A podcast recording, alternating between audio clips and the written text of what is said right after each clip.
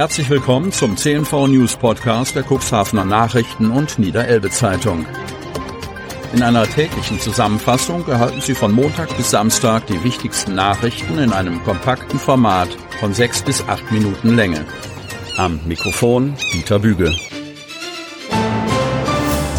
Dienstag, 17. Oktober 2023. Rund 600 Fahrgäste der MS Helgoland stranden an der Alten Liebe. Cuxhaven. Der Hamburger Ralf Wachs und seine sechsköpfige Familie hatten gerade das erste Brötchen auf ihren reservierten Plätzen an Bord der MS Helgoland gegessen. Da kam die erste Ansage über den Bordlautsprecher. Die für 10.15 Uhr angekündigte Abfahrt des Bäderschiffs Richtung Roter Felsen würde sich wegen eines elektronischen Defekts etwas verzögern. Etwa eine halbe Stunde später wurde die Fahrt dann gänzlich abgesagt. Für die rund 600 Fahrgäste musste eine Ersatzlösung gefunden werden. Die Mitarbeiter der Reederei Kassen-Eils organisierten für die etwa 500 Koffergäste ein Ersatzschiff. Sie wurden kurz vor 14 Uhr mit Bussen vom Fährhafen nahe der Grimmershörnbucht in Richtung Alte Liebe gebracht. Dort warteten die Urlauber dann auf das Ersatzschiff. Die Tagesgäste konnten ihre Karten umbuchen und bekamen ihr Geld für die Hin- und Rückfahrt erstattet. Mit laut tönendem Typhon passierte die Fairlady kurz vor 15 Uhr die Hafeneinfahrt Richtung Innenkante Alte Liebe. Dort am Pier standen die Schiffsreisenden in einer riesigen Menschentraube. Glücklicherweise regnete es dort während der knapp zweistündigen Wartezeit unter freiem Himmel nicht. Wir sind direkt um 6 Uhr in Hamburg losgefahren und waren dann um 9 Uhr hier in Cuxhaven. Aus meiner Sicht macht es sich die Reederei ein bisschen einfach. Sie lässt uns hier jetzt stehen. Wir haben das Problem, dass wir auf der Insel nachher nicht mehr wirklich etwas zu essen bekommen werden. Ich habe gerade mit unserem Restaurant telefoniert, in dem wir reserviert haben. Da kommen wir nachher schon nicht mehr rein. Außerdem haben die Läden zum Einkaufen schon zu, wenn wir ankommen. Das heißt, wir haben nachher noch ein echtes Problem, zumal wir mit zwei Kindern unterwegs sind, befürchtet Ralf Wachs. Zudem bedauerte Hanseat, dass er mit seinen reservierten Platzkarten für die MS Helgoland natürlich auf der überfüllten Fairlady nichts anfangen kann. Mit dem Kinderwagen wird das jetzt gleich etwas problematisch, vermutet Ralf Wachs, der einmal im Jahr mit seiner Familie nach Helgoland reist. Eine Tante der Familie habe dort bis vor einigen Jahren als Krankenschwester gearbeitet. Seitdem bucht er immer rechtzeitig einmal im Jahr ein paar Tage Helgoland. Diesmal wollten die Stammgäste bis kommenden Sonnabend auf Deutschlands einziger Hochseeinsel in einem Ferienhaus am Lummenfelsen verbringen. Auf Anfrage unseres Medienhauses erklärte der Geschäftsführer der Reederei Kassen-Eils, Peter Esmann, die Umstände wie folgt. Wir haben ein elektrisches Problemchen gehabt. Unsere Leute und der Schiffselektriker haben es mittlerweile lokalisiert. Zu diesem Zeitpunkt gehe ich davon aus, dass wir mit der Helgoland am Dienstag wieder fahren. Die Fair Lady hat den Turn am Nachmittag übernommen. Die Gäste, die sich noch auf der Insel befanden und zurück auf das Festland wollten, wurden am Montag mit dem Halunder Jet nach Cuxhaven gebracht. Dabei handelte es sich um rund 250 Fahrgäste.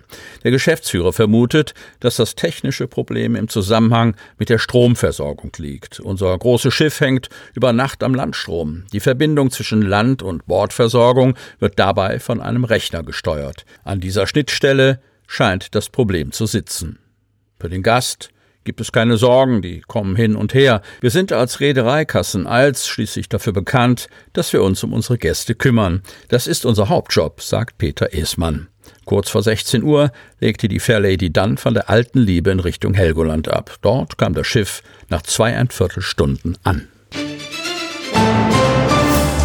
15-jähriges Mädchen nach Unfall außer Lebensgefahr. Groden.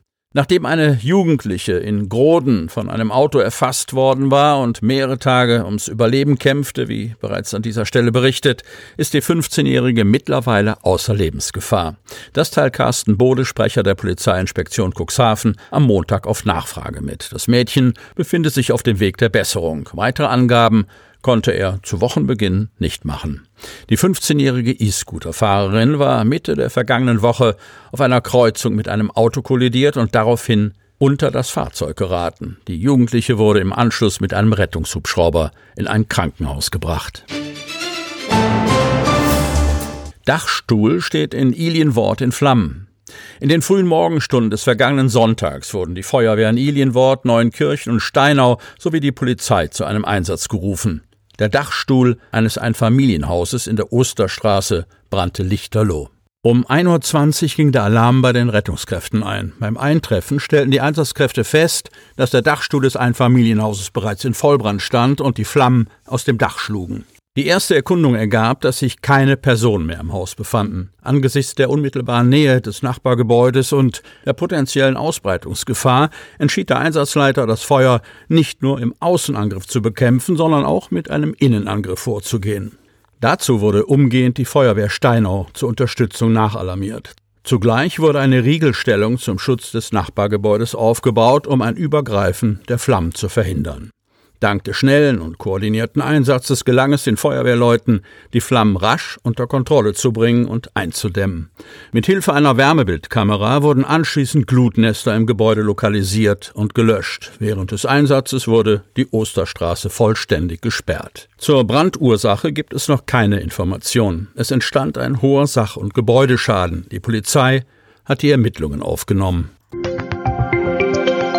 Sie hörten den Podcast der CNV Medien. Redaktionsleitung Ulrich Rode. Produktion Win Marketing, Agentur für Podcast-Produktionen.